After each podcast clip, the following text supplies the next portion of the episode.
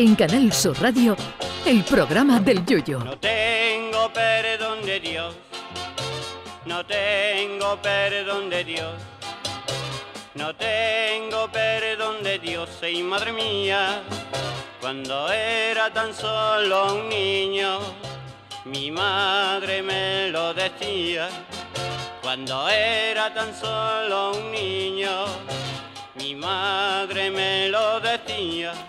Este martes se inaugura en Marbella un evento que habla sobre turismo. Hasta aquí normal porque la localidad de la Costa del Sol es una de las preferidas para viajar. Pero de lo que se va a hablar en Marbella es de un tipo de turismo muy especial, concretamente el turismo subacuático y el turismo espacial. Meterse debajo del agua para ver los fondos marinos o contemplar el cortejo nupcial de la pijota parda de la fosa de las Marianas parece que atrae a más gente de la que podríamos imaginar.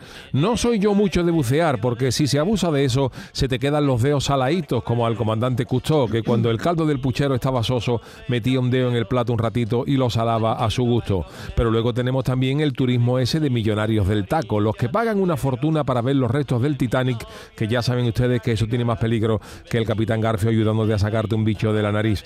A mí me da mucha gindama todo eso de sumergirme debajo del agua, pero la verdad es que por mucho dinero que tuviera, tampoco me atrae nada eso del turismo espacial. A ver, sí que confieso que tiene que estar guapo eso de ver la Tierra desde arriba, pero pare usted de contar, porque ¿qué hace uno en un viaje espacial de, por ejemplo, una semana? ¿Visitar en Plutón la casa museo natal de ET? ¿Ver el colegio a donde fue Darth Vader en Tatooine?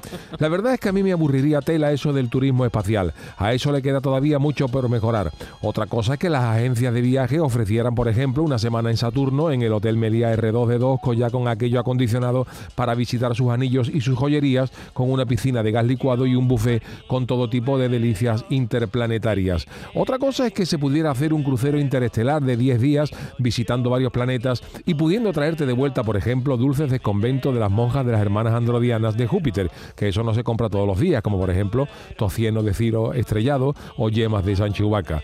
El turismo espacial alcanzará su plenitud cuando tú te montes en un cohete destino a Mercurio con 500 personas más y a mitad del camino el chofer parará en la venta el alien porque fuera hay varios cohetes y si hay muchos cohetes aparcados fuera es que allí se come bien.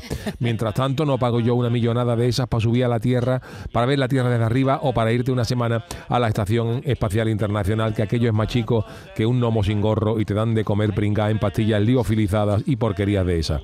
No obstante, me parece maravilloso que en Marbella se vaya a debatir sobre este turismo de la gente del taco, porque esta gente son los que dejan de dinero de verdad, no los tiesos que nos vamos una semana a Benalmádena o los más tiesos que veranean en el pasillo de los yogures del Carrefour.